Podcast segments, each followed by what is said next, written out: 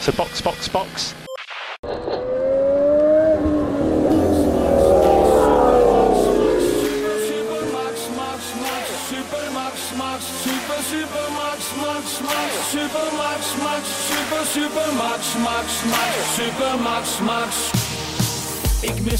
Olá, sejam bem-vindos ao episódio número 13 do Box Box Box, o original. Eu sou o Eric Andriolo e estou aqui com Aninha Ramos Oi, galera. e Mauro Debias. E aí, pessoal, que corrida, hein? É, que corrida, né? No episódio de hoje a gente fala sobre o GP da Áustria, a segunda vez que a gente visita esse ano o Red Bull Ring ou a casa do Max Verstappen, porque é o que parece. Isso é porque a gente ainda não foi a Zandvoort. Não, a gente ainda não foi É verdade. à pista dos Países Baixos. A explicação que a gente teve na transmissão e que a gente checou aqui com o nosso departamento de fact-checking, conhecido como Aninha, é que teve o jogo da Eurocopa que Países Baixos jogaram, né? A Holanda perdeu para a Tchequia, né? Para a República Tcheca. República Tcheca. E aí o pessoal esticou pra dar uma passadinha na Áustria, que o jogo foi na Hungria, que é ali do lado, uma coisa. Uma esticadinha de uma semana, né? Quem nunca? uma esticadinha de uma semana e foi em peso lá pra ver uma vitória, porque eles estavam precisando. E aí já foi todo mundo. E vamos considerar que tinham 130 mil pessoas na Áustria, né? No GP. Nossa senhora. Eu achei humilhante. Toda hora você olhava pra torcida, era só gente laranja, todo mundo com camisa escrito Max. Uma menina lá do server do Charles Leclerc foi. Aí ficou postando fotos, várias paradas, tirou foto com o Arthur Leclerc, maneirão. Ai, que inveja. Queria. Teve torcida da Ferrari? Alguém viu torcida da Ferrari? Nunca nem ouvi falar. Cara, tava tudo laranja, amigo. Porque o normal é ter, né, torcida da Ferrari. Nem isso eu vi. A única torcida da Ferrari que eu vi foi a Aninha hoje. Tem umas pessoas aleatórias de vermelho lá, mas não dava nem pra ver, gente. Era tanta gente de laranja. Coitado da torcida da McLaren, né? que foi completamente ofuscada. Ué, mas o Lando já adotou. É, total. O Lando adotou. O Lando virou e falou: Ah, estão aqui de laranja, estão torcendo aqui pra McLaren, né? Claro, já adotou a torcida pra ele. E errado não tá. E torceram mesmo, porque quando ele foi dar a entrevista, foi um "Uau!" todo mundo aplaudiu. Foi. Foi, foi. A galera gritou muito. Enfim, vamos pra pauta. Vamos. Gaan helemaal los.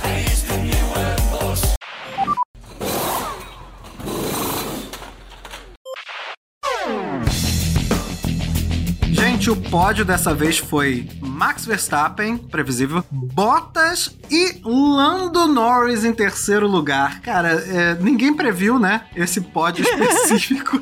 Eu quase acertei, eu só errei a Mercedes. É, eu achei que o Pérez, na verdade, fosse ficar no lugar do Bottas. Eu errei a Mercedes, eu botei Hamilton. E ia ser Hamilton, só que ele teve problema no carro. Ele abusou demais das zebras e quebrou o assoalho. ah, foi isso? Eu não sabia que tinha sido isso. Uhum. E aí o pneu tava fudido, ele foi lá, trocou e tal, perdeu tempo, enfim, mas ele quebrou o assoalho. Nossa. Que fase. Que faz. A Mercedes não teve chance mesmo. Mercedes não conseguiu chegar na Áustria. O que a gente chamou de 7 a 1 no fim de semana passado, hoje foi 7 a 0 É, hoje foi 10 a 0. Foi assim, uma vitória completa. O Max Verstappen fez igual o Hamilton fazia todo GP de 2020. Não, porque o Bottas ainda às vezes beliscava alguma coisa. Ah, verdade. Ele dava uns lampejos, assim, ganhava todos os treinos livres, né? A gente achava que ia e aí não ia. Mas o Verstappen dessa vez não deu, não, não deu chance pra ninguém. O Hamilton e o Bottas até quiseram aparecer ali no treino livre 2, mas Zero chance. Menino fez um grande chelém hoje, não deixou nada pra ninguém. não, nadinha. É quando o piloto faz a pole, faz a melhor volta, vence a corrida e lidera todas as voltas. Vencer de ponta a ponta já é uma bizarrice, né? É, já é uma coisa absurda. É. Porque normalmente você perde a liderança quando você faz uma parada e tal, mas ele não perdeu em nenhum momento. Não, ele fez a parada mais tranquila de todas, né? Ele parou, continuou, nada acontece. Agora, falando em parada do Max, na primeira punição do Tsunoda hoje, né, ele tomou 5 segundos por pisar na linha branca na entrada do box. Ele tomou duas vezes essa punição. Na primeira vez foi uma besteira, uma bobeira que ele botou a roda ali quase na grama na entrada do box. E o Verstappen fez a mesma coisa e assim não teve nem investigação pro caso dele Ixi! quando ele parou pra trocar pneu ali no finalzinho. Isso nem foi falado, nem foi questionado, mas o erro que ele cometeu ali na entrada do box foi exatamente igual ao erro que rendeu uma punição de 5 segundos pro Tsunoda. Tô só de olho.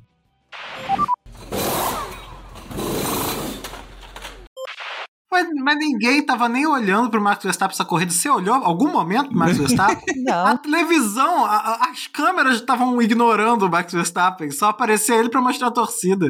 Porque ele não tava fazendo nada, tava correndo sozinho lá. Ele tava lá de frente pro ar, gerenciando pneu. É. E gerenciando pneu, fazendo volta rápida, né? Nível Nossa, volta Hamilton, né? Ai, my, my tires are dead. Volta rápida, volta rápida, volta rápida. Não, e aqui eu queria só destacar que tá escrito aqui na pauta, alguém escreveu na questão das penalidades, você ganha 5 segundos, você ganha 5 segundos, todo mundo ganha 5 segundos. 5 segundos pra tu, 5 segundos pra tua vaca. A FIA tava inspiradíssima. E, na verdade, a FIA tá inspiradíssima desde a F3. A F3, acho que as três corridas, nenhuma teve um resultado final, assim, que acabou a corrida e você sabia exatamente quem tava em que lugar. Porque a quantidade de penalidade que eles deram na F3 foi um negócio, assim, inexplicável. E eles estavam inspiradíssimos e mantiveram isso pra Fórmula 1. Só não entendi a falta de punição pra bagunça que foi no final do Q2. Uhum. Como assim só puniram o Vettel? Que não tinha culpa. Ele foi o menor dos culpados. É verdade, bizarro. Ele foi o menor culpado ali. Se você pega o vídeo, e eu postei lá no Twitter, a gente pode retweetar depois que o episódio sair. Você olha as bolinhas, né, daquele gráfico da F1 TV, e você vê que tá todo mundo diminuindo antes da curva 9, que era o permitido, porque o Michael Masi tinha falado pros pilotos: olha, gente, parou com essa palhaçada de ficar diminuindo entre a 9 e a 10, porque isso tá perigoso. Alguém vai bater, alguém vai se ferrar. Só explica pro pessoal por que, que eles diminuem. Os pilotos diminuem a velocidade antes de abrirem a volta para abrir espaço pro carinha que tá abrindo a volta antes deles, porque senão fica muito colado e vai dar merda. E deu. no caso, deu.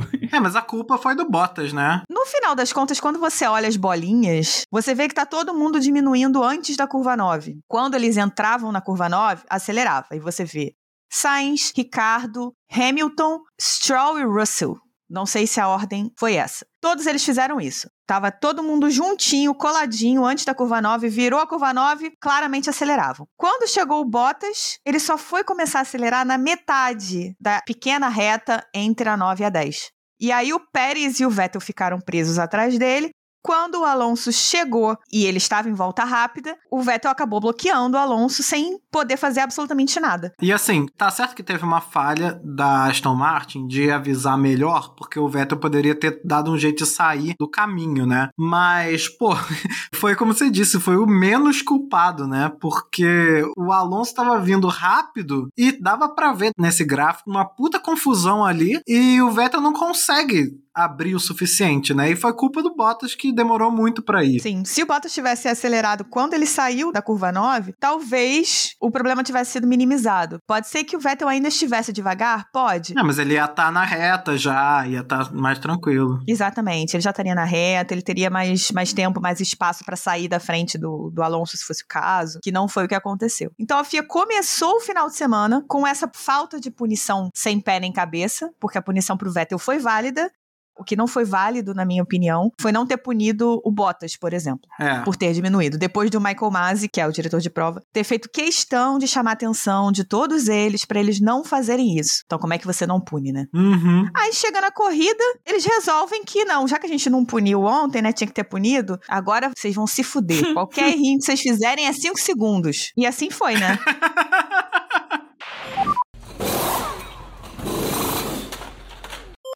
E porque essa parada da qualificação foi muito grave. Não assim que eu digo pelo perigo, na hora foi perigoso e tal, mas porque o Alonso tava pra mandar uma excelente volta e ele ficou lá atrás por causa dessa cagada. É verdade. O Alonso ia pro Q3 com aquela volta. A corrida dele foi comprometida por causa disso. A corrida inteira. No final, aquela maldição que aconteceu, que a gente vai falar mais tarde, foi o Alonso retomando seu lugar, na verdade, né? Sim, Porque ele tava ainda com sangue no olho por causa dessa parada. com certeza. E aí a FIA começou com as punições. Começou com o Lando Norris, né? Que deu uma bela de uma espalhada pro Sérgio Pérez. Jogou o Pérez pra fora da pista. É. É. Ele fez, vai. Ele fez, ele fez. Não foi o que o Pérez fez com o Leclerc? Não foi. Não, não foi. Mas ele Mas fez. ele fez. Ele, fez, ele jogou duro demais, ao ponto de ser quase jogar sujo. Mas o Pérez também foi um, né?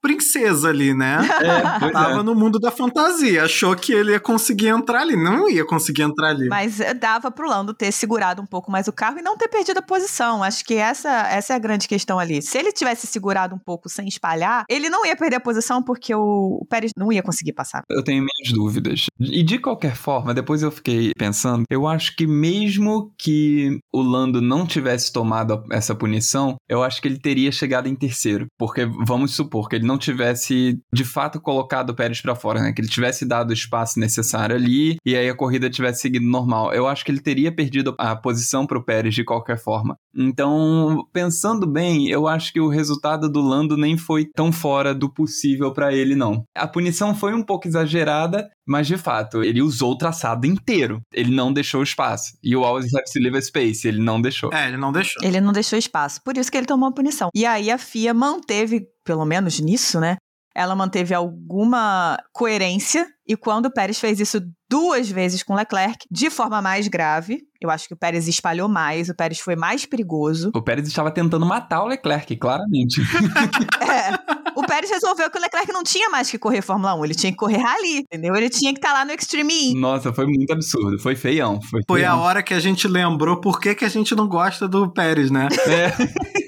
Porque eu tava. Eu não tinha. Eu, eu não tava lembrando. Eu tava esse ano inteiro assim. Não, é- é- o Pérez é maneiro, pô. Ele é gente boa, a entrevista dele é maneira. Porra, uma história de superação e fez um negócio que ninguém conseguia fazer. Porra, aí, pô, o Pérez é maneiro. Por que, que eu não gostava dele mesmo? Ah, é. Ah, é. Ah, tá, tá explicado, Ah, né? É porque tá. ele faz isso. Ele faz isso toda corrida. E aí ele tomou duas punições de 5 segundos.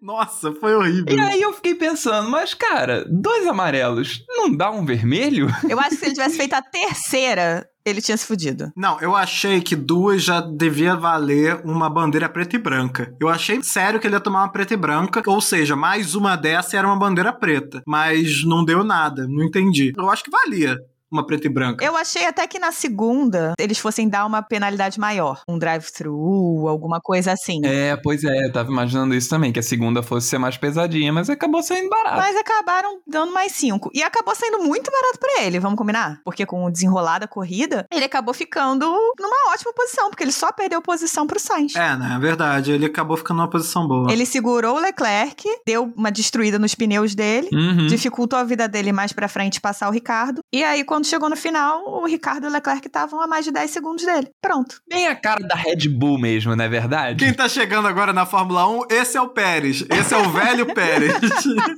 é esse cara aí. Se preparem, que vai ser isso agora direto.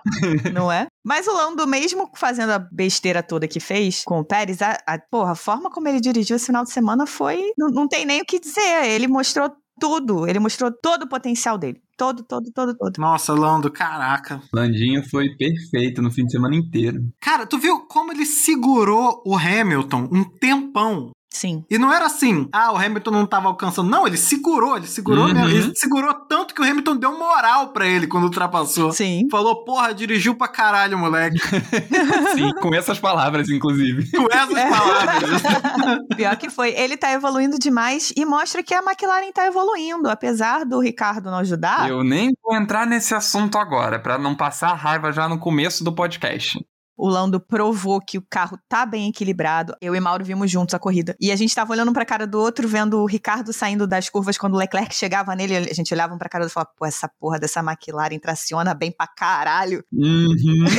Sim, muito. Aí eu olhava assim, o cara não vai passar com esse pneu, não tracionando do jeito que o Leclerc não tá conseguindo tracionar, não vai passar com a McLaren do jeito que tá. Era assim, terminava a curva, começava a reta, o Daniel socava o pé e ele já ia embora. Não tinha, não tinha condições. E aí tem que ver também o que, que a McLaren vai fazer em relação a 2021. Qual vai ser a escolha dela? Continuar evoluindo esse carro? Por quanto tempo vai continuar evoluindo esse carro? E quando que vai passar a focar no carro de 2022? A Ferrari e a Mercedes já estão focando no carro de 2022. dois. Eu, se apitasse lá dentro da McLaren, fala, no máximo, no máximo meio da temporada. No máximo. Porque o carro já tá bom. O que eles têm que focar agora é, é tentar manter essa posição boa que eles estão e fazer o Daniel Ricardo funcionar. Sim. Todo mundo vai ter que parar, então tá na hora de começar a pensar em parar já. Porque eles estão competindo com Ferrari, que já tá pra parar. Já parou. Mercedes, que já parou. Quer dizer, ainda vai receber os negócios da fábrica. Mas assim, não vai fazer nada de novo. E a Red Bull, que vai ser forçada a parar, também tá dizendo que não vai, mas vai. Se a Mercedes parar, eles não tem motivo pra continuar. É, verdade. Sim. Então, eu acho que essa escolha aí vai ser decidida nos próximos fins de semana. Umas três semanas, a gente deve ter uma resposta. Eu acho que pra McLaren vale muito mais a pena focar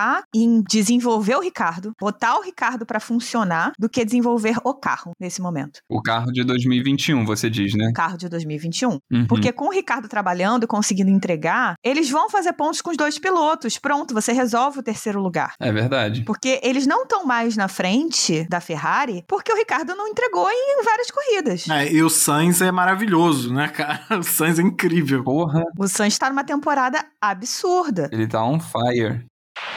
Aliás, uma coisa que chamou muita atenção foi a estratégia da Ferrari. E, aliás, a estratégia da Ferrari, a estratégia da McLaren e até a estratégia da Mercedes, que foram estratégias muito acertadinhas pro que eles podiam fazer, sabe? A Ferrari trocou, né, o Leclerc pelo Sainz por causa de pneu para conseguir pegar posição no final. Sim. Pra conseguir passar o Ricardo. O Leclerc e o Ricardo estavam com o mesmo pneu e o Sainz estava com um pneu mais novo e ele conseguiu passar. A estratégia da McLaren foi ótima porque o Ricardo surgiu em quinto lugar em algum momento. Ele, caraca, o que o Ricardo tava em quinto? Ele não tava em, sei lá, milionésimo último? Não, ele tá em quinto agora.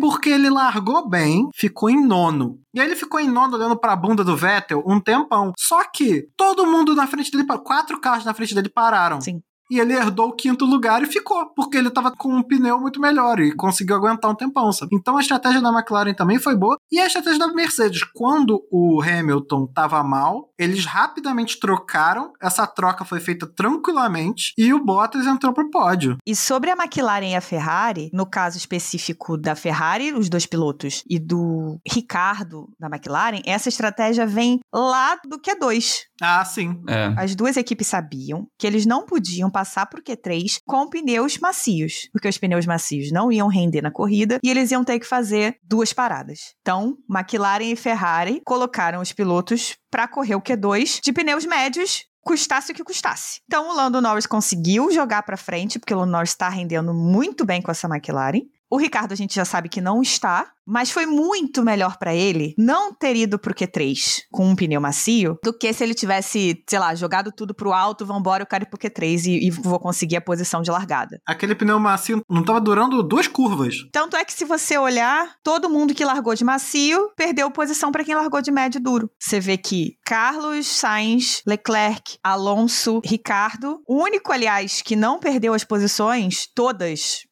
foi o Gasly, que o Gasly ainda ficou na frente do Alonso. Mas teve uma corrida bem triste, hein, o Gasly. Apagado. Foi o único que parou duas vezes e conseguiu ficar nos pontos. De resto, todo mundo que largou de vermelhos. Ah, não, o Pérez também largou de macio. Mas todo mundo que largou de macio foi embora, porque precisou fazer duas paradas. Falando no Gasly, tem dois contratos assinados, né? Nesse meio tempo aqui. O Gasly assinou o contrato dele com a qualificação em P6, que agora é eterno, vitalício. E o George Russell com um P11.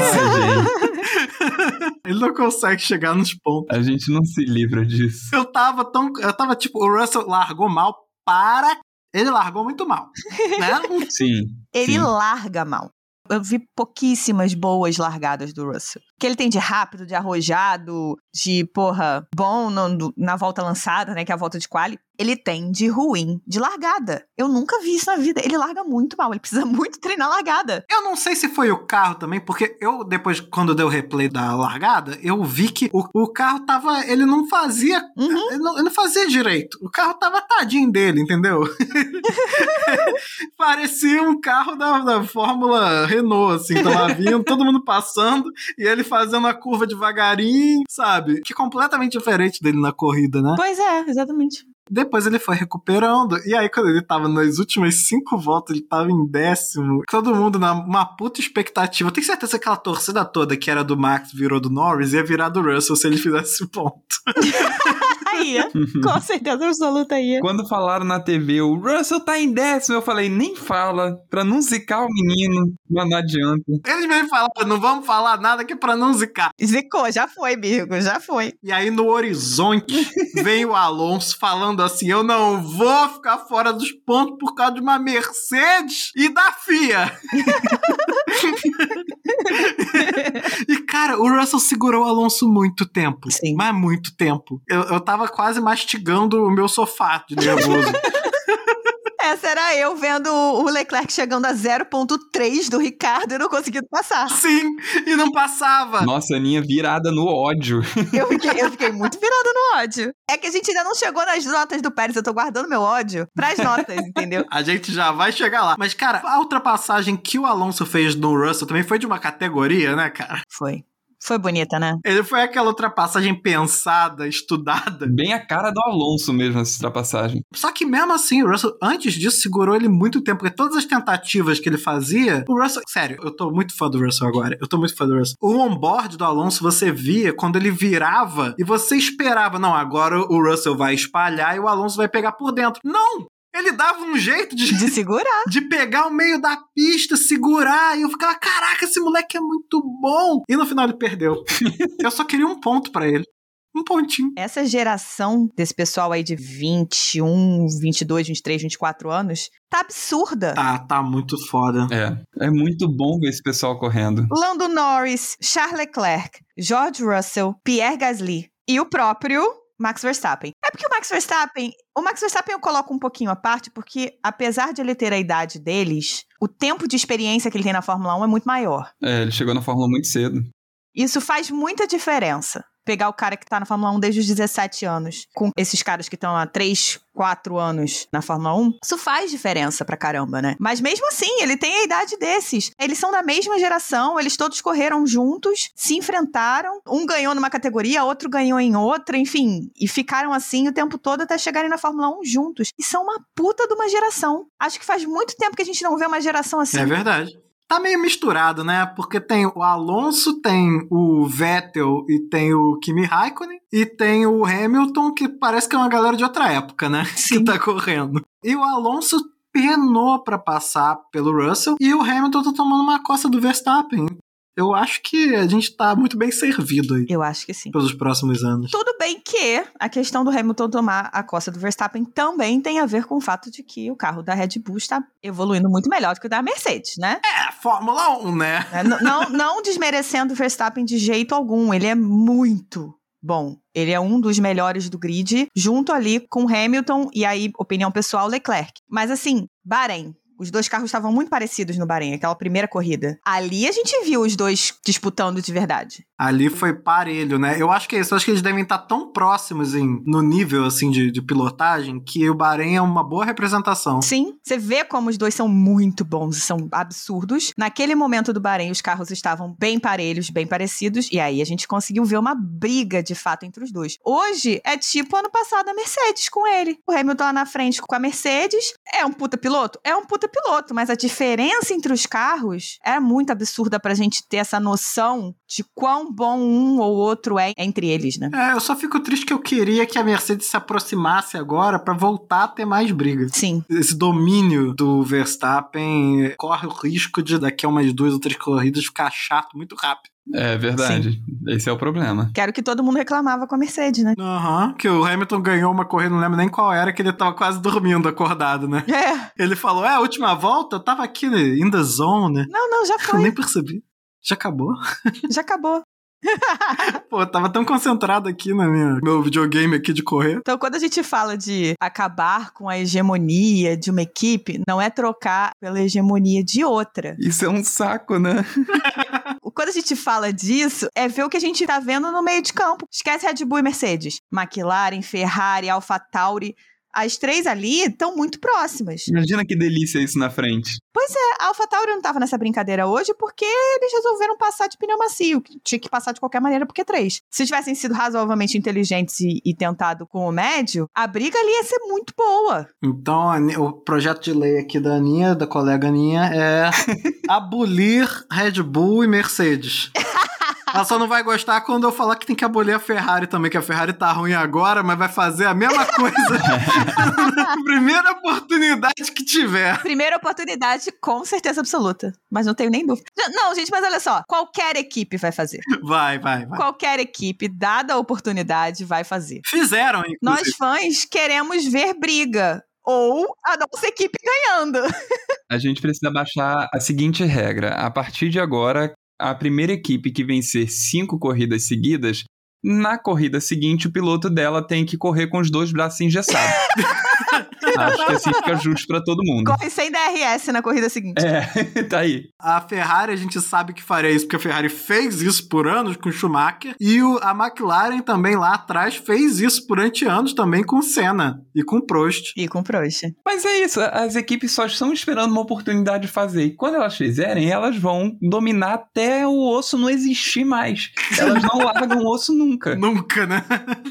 Gente, e a Mercedes só deixou de dominar esse ano porque Covid mudou tudo. Fez com que as regras de 2021 fossem pra frente, fez com que os carros de 2020 tivessem que ser carregados para 2021 com uma diferença importante de formato, que foi o corte do assoalho. Então, assim, se não fosse isso, ia estar na frente ainda. Se não tivesse cortado o assoalho, por exemplo, Essa do assoalho aí que fez a mágica. Eu acho, de verdade, o assoalho e o motor Honda. Motor Honda, né? Que beleza que tá esse motor, gente. Aí tem a história do motor Honda, de que não é só o motor, né? Tem toda a questão do óleo da ExxonMobil. Tá, tudo bem, mas o conjunto, né? O pacote. O conjunto. Mas eu achei essa história do óleo da ExxonMobil muito jogada de marketing. Explica aí a historinha do óleo. A história é a seguinte: a Mariana Becker estava explicando que a ExxonMobil entregou um, um óleo, acho que foi óleo mesmo, novo, né? Uma inovação deles para a Honda, e que o óleo usa componentes de cosméticos. E que esses componentes ajudam na durabilidade do motor,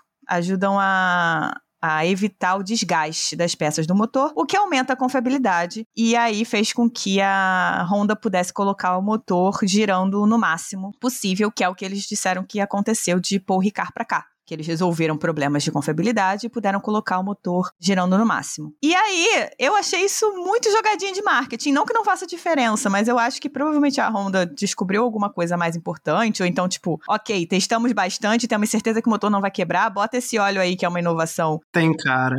Com certeza o óleo ajuda, mas enfim, eu concordo com você. Então, vamos pras notas? Vamos pras notas. É chegada a hora de darmos as notas, as notinhas para os 10 primeiros pilotos, na ordem em que eles chegaram. Como sempre, vai ser em ordem alfabética entre nós três, então o primeiro piloto hoje foi Max Verstappen, Aninha. O cara do final de semana, nota 10, ganhou tudo, fez tudo, nem, nem suou, nota 10. Eu também dou nota 10 porque, né? Se isso não é nota 10, eu não sei o que, que é. É uma besta enjaulada com ódio, nota 10. Nem tá mais enjaulado, amigo. Já saiu da jaula há muito tempo. É, em segundo lugar, Valtteri Bottas. Nota 10 pra Valtteri Bottas. Eu fiquei tentada a dar 9 pela bagunça do Q2, mas eu falei assim, não, vou levar em consideração a corrida. E a corrida dele foi nota 10. Ele foi muito bem, ele fez tudo que ele podia fazer, então nota 10. Que bom que você lembrou desse negócio, porque tava 10 aqui pra mim também, mas eu acabei de trocar pra 9,5. Então fica excelente, excelente corrida, mas não precisava ter feito aquela cagada, né, senhor Bottas? Então 9,5 tá muito bom. É, eu dei, eu dei um 10 pro Bottas, que eu tinha esquecido completamente que ele tinha feito essa cagada na, na classificação. Mas a gente já pega tanto no pé do Bottas, a gente já perturba tanto o cara. E ele tava claramente hoje com uma cara de aviso prévio no pódio, que eu vou dar um 10 pra ele. Deixa ele. Vai, vai curtir teu 10, Bottas, como se importasse muito isso. É.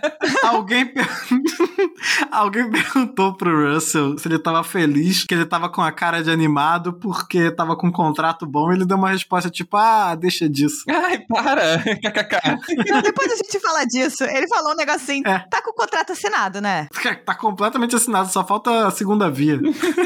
Terceiro lugar, Lando Norris. Lando Norris, eu ia dar um 9,5, que nem o Eric fez com Bottas. pela espalhada dele, né? É. Tomou os 5 segundos de punição, papapá. Só que aí eu olhei e falei assim: quer saber? Eu não vou dar 9,5 porra nenhuma. Eu vou passar um panão pra ele e eu vou dar 10. Sobrou aqui essa caixa gigante de pano do Ricardo. A gente pega um. É. um pano laranja e passa pro Norris, nota 10. Eu, eu tô nessa também, porque eu também achei que o Norris não errou tanto assim. Ele deu uma espalhada assim, como a gente falou. Mas assim, sabe, também o Pérez estava meio errado ali, o Norris já foi penalizado. Então esse é meu pano. Então. Nota 10, boa corrida, pódio, conquistou a torcida laranja. É, eu também pensei em dar um 9 pro, pro Lando. mas eu ainda comentei isso com a Aninha hoje de manhã, durante a corrida. Mas, cara, não dá, foi 10, porque ele fez uma puta corrida, um fim de semana perfeito. Sim, ele errou quando ele não deixou nenhum espaço ali pro Pérez, mas ele tava defendendo a posição dele, ele não tocou no Pérez, e ele tem aquele sorriso lindo dando entrevista no final da corrida, e eu não consigo dar um 9 pra ele.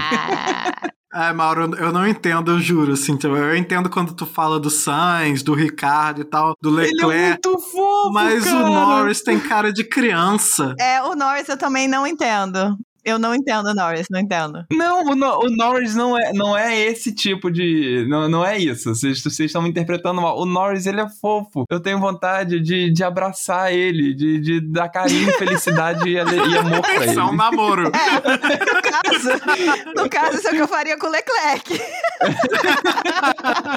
Ah, enfim, em quarto lugar, fora do pódio, Lewis Hamilton. É, Hamilton não foi bem hoje. Eu dei nota 8 pra ele. Ele tava muito agressivo, o carro não tava permitindo ele ser agressivo como ele foi. Tanto é que quebrou o assoalho dele. Por isso que ele perdeu o, pódio, porque ele mesmo foi agressivo demais e quebrou o carro dele. Então, nota 8. Ah, eu tava dando um 9, mas eu achei seu argumento muito bom. Eu vou descer pra 8 também. Eu já ia falar, mas ele teve um problema com o carro, né? Mas não, mas o problema foi dele mesmo, então desculpa aí, Lewis. Mas vai ser 8. A gente precisa começar a sortear essa ordem de nota, porque a Aninha sempre acaba influenciando o grupo. A minha é muito eloquente. Ela consegue fazer a gente mudar. Eu dei um 8 também pro Hamilton pelos mesmos motivos que a Aninha já falou. Então só eu que tava errado, porra. em quinto lugar, o velho Sérgio Pérez. Ah, Agora vocês vão me ouvir. bem. Eu ouvi vocês semana passada. Pode falar. E essa semana sou eu. que caralhos Sérgio Pérez estava pensando? E eu falo com a boca cheia mesmo. Que caralho Sérgio Pérez estava pensando, gente? Que eu, eu não sei nem explicar, cara. Aquilo não foi defesa de posição, não. E foi duas vezes. Duas vezes do mesmo jeito, cara. Porra. E assim, o Leclerc chegou em oitavo por causa daquela situação. É verdade. Por quê? Um, quando ele vai duas vezes pra fora, ele fode os quatro pneus dele. Uma vez foi do lado esquerdo, da outra vez foi do lado direito. Fudeu os pneus, porque ali pegou na brita, é óbvio que estraga os pneus. Perde tempo. Uhum. Ele já tava fazendo uma corrida de ultrapassagens, ou seja, ele tava sempre atrás de alguém, sempre no DRS de alguém. Isso acaba com os pneus. Quando ele ficou preso atrás do Pérez, foi jogado pra fora. Quando ele finalmente conseguiu chegar no Ricardo, que na verdade o Pérez passou o Ricardo, ele já não tinha mais pneu pra tracionar e conseguir ultrapassar a McLaren. Aí o Sainz finalmente parou, voltou com um pneu mais novo e mais rápido. Não tinha jeito ali. A Ferrari precisava trocar os dois de posição, porque o Leclerc não estava conseguindo passar o Ricardo e a Ferrari precisa maximizar pontos. Trocou os dois de posição e o Sainz foi ultrapassar o Ricardo. E o Leclerc continuou preso atrás do Ricardo. Por quê? Porque o Pérez destruiu a corrida dele. Então, assim, não tem como eu defender o Pérez hoje. Sim, sem condições. Eu dei cinco porque eu sou boazinha. E é isso. Por que, cara? Eu, eu não sei se ele tava com raiva porque ele já tinha sido jogado pra fora, né, cara? Eu acho que sim. Eu acho porque que é ele isso. reclamou muito depois. Ele reclamou muito depois. Ele falou: ah, o Norris acabou com a minha corrida. Então eu acho que ele ficou chateado com isso e começou a descontar nos outros. Então, porra, crianção, nota 5. O Pérez hoje não teve uma boa corrida, ele tomou atitudes antidesportivas, sabe? O que ele fez foi feio, foi perigoso. Então a nota 5, assim, no máximo. Em sexto lugar, o Carlos Sainz. Olha, se não fosse o Lando. Não, quer saber? Não. Carlos Sainz, pra mim, foi piloto da corrida. Ponto. Eu sei, Lando chegou em terceiro. Será se a Aninha é ferrarista? Fique ligado, ouvinte, para saber. Eu sei que o Lando foi em terceiro, a corrida do Lando foi incrível. Eu dei 10 pro Lando com louvor, passei pano pro errinho dele. Mas, cara, a corrida do Sainz foi perfeita. Foi a mesmo. estratégia dele, ele escolheu uma estratégia diferente do Leclerc. Ele foi o único dali dos 13 primeiros, eu acho, que largou com pneus duros. Ele foi com os pneus duros até a volta 40 e tal. Fez a mágica que ele fez na semana passada com o mesmo pneu, inclusive. Porque os duros dessa semana são os médios da semana passada. Então ele fez a mesma mágica, ficou fora de qualquer confusão. Ele não disputou posição com ninguém. A única posição que ele foi disputar foi com o Ricardo no final. Então ele conseguiu gerenciar os pneus dele, gerenciou o ritmo de corrida. Quando parou, voltou com um pneu melhor e aí foi embora. Se tivesse conseguido passar o Ricardo mais cedo, né? Porque a Ferrari nem demorou pra trocar. Aí o Pérez ia ter uma oportunidade de botar ele pra fora também. É, o Pérez ia ter a oportunidade de botar o Sainz pra fora também, porque o Sainz ia chegar no Pérez, com certeza absoluta. Então, por isso, pra mim, piloto da corrida novamente, porque semana passada pra mim foi ele, dessa semana também, Carlos Sainz, nota 10. É, eu acho que eu, eu não escolheria ele pra piloto da corrida hoje, não, mas eu dei nota 10 também. Eu acho que o Norris foi mais piloto da corrida, eu acho até que o Leclerc foi mais piloto da corrida, mas eu aceito. Assim, o, o Sainz foi muito bem. Nota 10, total. É, eu concordo com a Aninha. O, o Sainz fez uma puta corrida. A gestão de pneus dele foi incrível, foi perfeita. Ele conseguiu levar os pneus no limite e conseguiu um excelente resultado, ficando até à frente do Leclerc. Então, ele tá se saindo um piloto muito melhor do que o Vettel vinha sendo para a Ferrari até ano passado. Oxi. Acabou que, que a escolha da Ferrari se mostrou muito acertada. E eu fico muito feliz de ver o Sainz se destacando assim. Pena que a Ferrari não pode entregar um carro melhor para ele por enquanto. Mas tenho esperança de no ano que vem Carlos Sainz estar brigando por vitórias. É, eu acho difícil a Ferrari não vir com um carro bom no ano que vem, cara. Não veio falar nada não, porque qualquer coisa a Aninha pode ficar muito animada. é, Eu já estou. vai ser carro bom. É, em sétimo lugar, então, o pivô de tudo isso, que foi o Daniel Ricardo. Eu dei nota 8,5 pro Ricardo. A corrida dele foi boa, a corrida dele foi muito boa. Ele defendeu o Leclerc muito bem. Ele deu uma aula de defesa de posição para senhor Sérgio Pérez. Uhum. Assim, Porque ele defendeu muito bem, ele segurou a posição dele, ele defendeu do Sainz, o Sainz demorou para conseguir passar e ele não foi desleal em momento algum. Por isso minha nota para ele é 8,5. Bem, eu dei 7 pra ele, não vou acompanhar a relatora, porque sim, ele defendeu bem, mas a Ferrari e a McLaren estão competindo. Então ele tava meio que mais ou menos de igual para igual ali, entendeu? Então essa defesa foi legal, mas por outro lado, pô, o Ricardo ficou lá atrás de novo. Ele herdou posição porque por causa da estratégia da McLaren, por causa da estratégia de pneus, porque todo mundo entrou na frente, ele só tá aí por causa disso, sabe? Ele não ultrapassou ninguém. Ele fez essa defesa. Então acho que assim, não vou também destroçar o Ricardo, porque afinal está nos pontos, está em sétimo, não está tão longe assim do seu companheiro de equipe, mas é, fez assim o que se espera dele, eu acho. Então, sete. Ah, eu dei um 8 pro Ricardo. Porque você olhando a corrida dele isoladamente, é uma boa corrida. Você vê que ele saiu lá de trás, ele chegou em sétimo. Como disse a Aninha, ele se defendeu bem dos ataques, ele é um piloto extremamente leal, enfim. Se você olha a corrida do Ricardo, você vê, foi uma boa corrida. Só que o companheiro dele tá em terceiro, sabe? E ele tá em sétimo. Isso me incomoda muito. Mas ainda acho que dá pra dar um 8, mas. Ai, Ricardo, me ajuda, vai. Por favor, anda mais perto do Norris. É só isso que eu te peço. Não precisa nem fazer pódio, mas anda mais perto do Norris, por eu favor. não tenho mais pano pra passar pro Ricardo, não, mas hoje eu realmente gostei da corrida dele. Eu fiquei, eu fiquei feliz de ver os lampejos do que é, do que já foi, do que talvez um dia, quem sabe, voltará a ser Daniel Ricardo. A Aninha é muito trágica, né? Bom, em oitavo lugar, o Charles Leclerc. Eu não sei, eu dei uma nota aqui, mas cada vez que eu falo disso, eu fico mais tão. Eu olho pra corrida dele e falo, cara, a corrida dele foi muito boa. Eu acho que eu vou acompanhar, a, a- vou, vou acompanhar a cola aqui da nota do Eric, na verdade. Eu vou subir minha nota pra 9,5. Ah, não, cara, é, não é justo isso. A única vez que eu vou dar uma nota pro Leclerc maior do que a Daninha, ela não, ela não poderia viver com isso, entendeu? E aí ela tá tipo, não.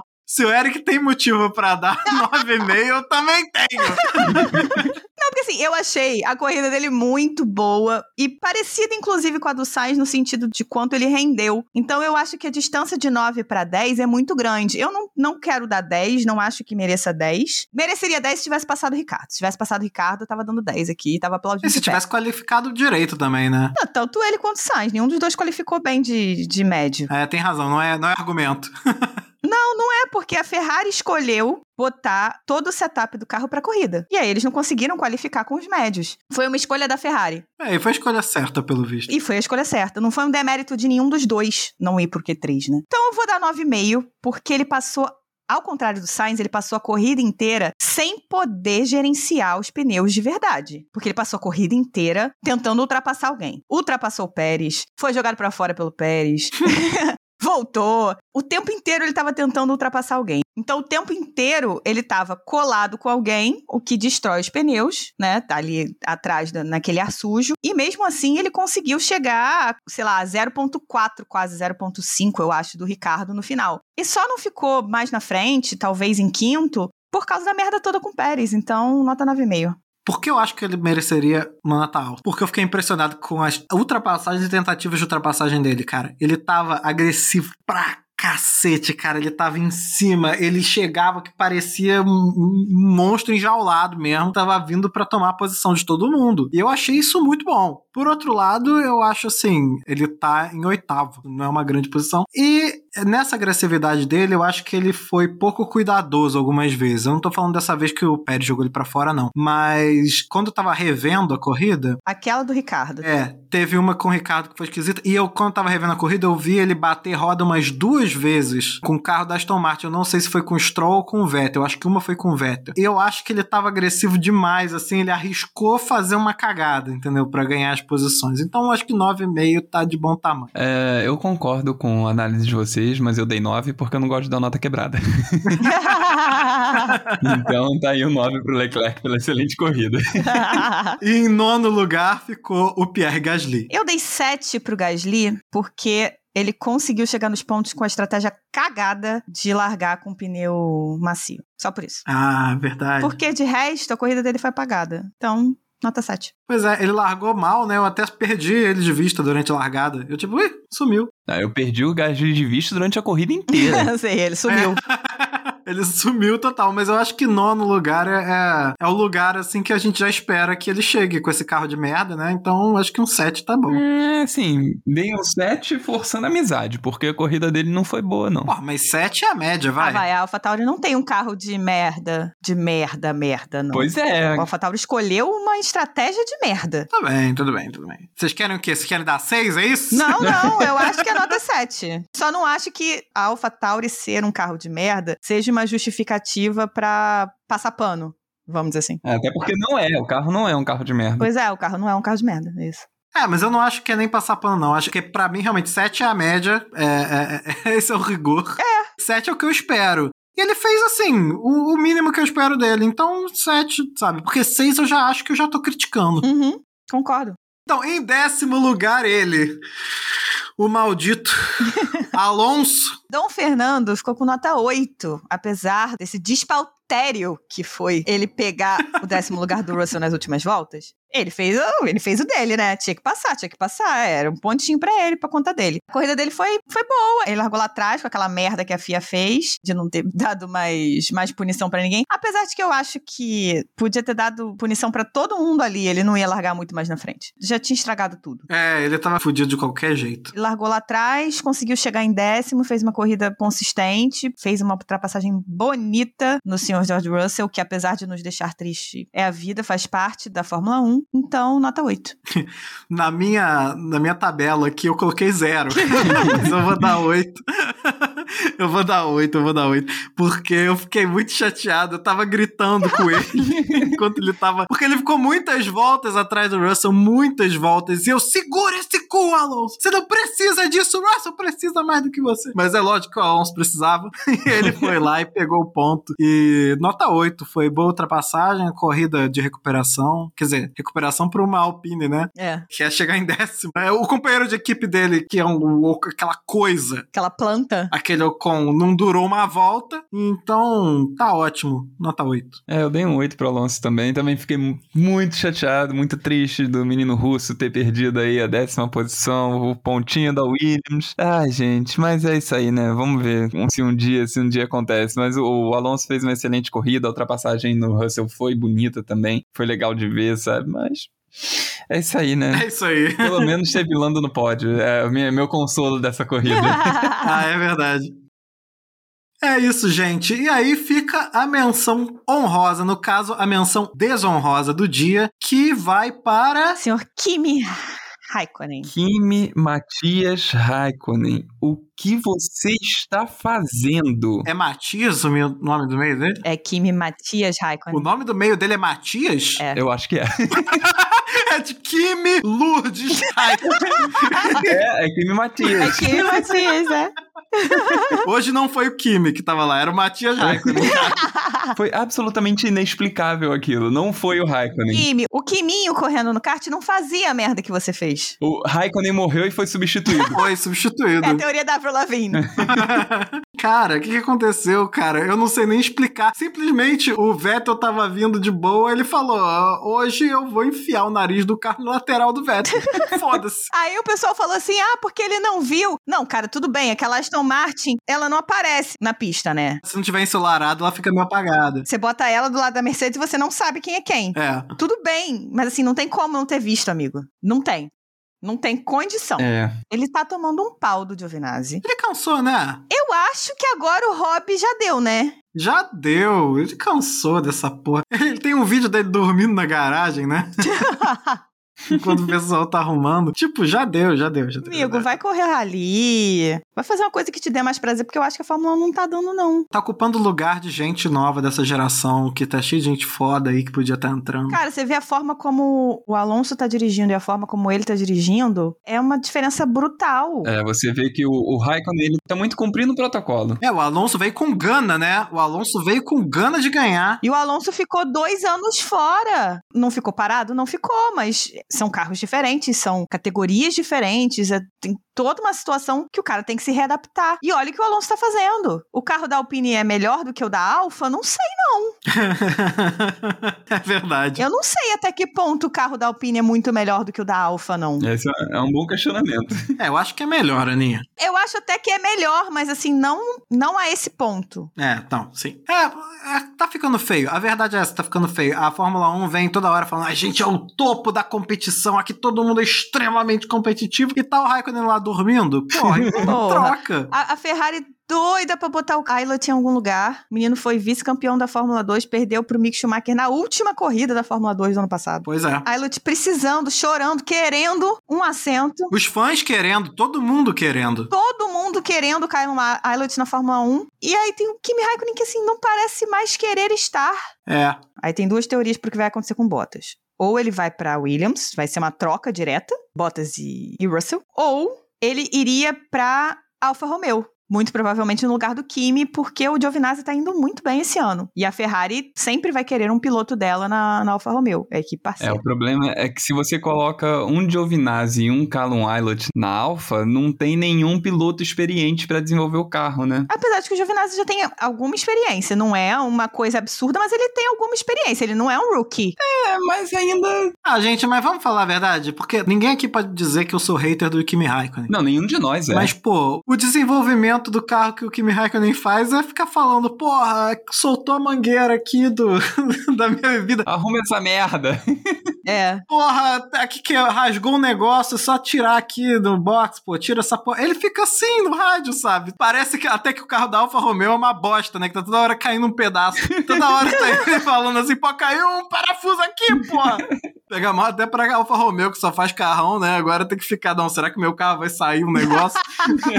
Eu gostaria de ver ano que vem, na verdade, na Alfa Romeo, o Giovinazzi com o Mick Schumacher e o Kylon Aylott na Haas.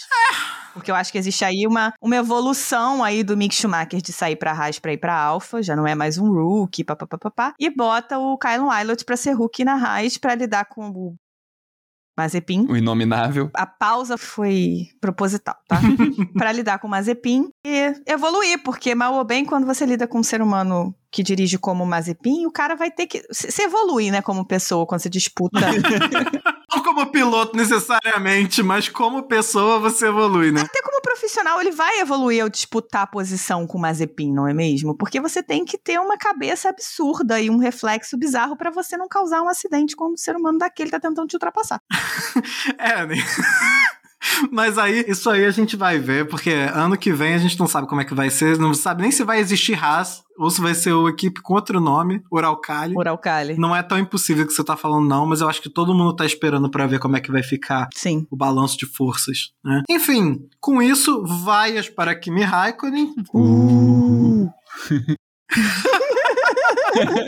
e é isso, vamos, vamos concluir. So box, box, box.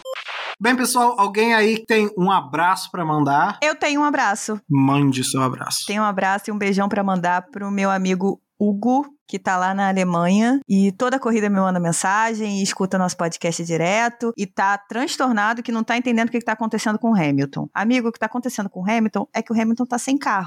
É. Aí ele vai errar. Mas é isso. Saudades suas, volta pro Brasil logo. Ou não, né? Ou fica por aí que tá bem melhor. Ou isso, fica aí, fica aí mais um pouco, vai. Fica aí, depois você volta, quando tudo melhorar. Manda meu currículo para os seus É. contatos aí. Exatamente. É, enquanto vocês também, nossos ouvintes, estão em casa sem poder sair por causa da desgraça, falem com a gente no Twitter e no Instagram, que é arroba castboxboxbox. Arroba castboxboxbox, tanto pro Twitter quanto pro Instagram. Ou mande umas cartinhas pra gente aí com a sua fanfic, podcastboxboxbox, arroba gmail.com, que a gente lê, a gente até responde. Concluímos? Concluímos. Concluímos. Box, box, box. Então, até Silverson. Até Silverson. Beijos. Beijos. A gente vai fazer episódio antes, né? Gente, vamos fazer um episódio semana que vem, né? Eu espero que sim, mas eu não tô prometendo. o Eric não participa, não, tudo bem. Eu não vou participar. Mas vai editar. Então é isso, gente. Adeus. Tchau, box, box, gente. box. Box, box, box. Beijos, beijos. That was a fucking joke. A fucking joke. Come on, a 10 seconds penalty. He still finishes in front, putting us twice off track. What a dickhead. He fucked up our race.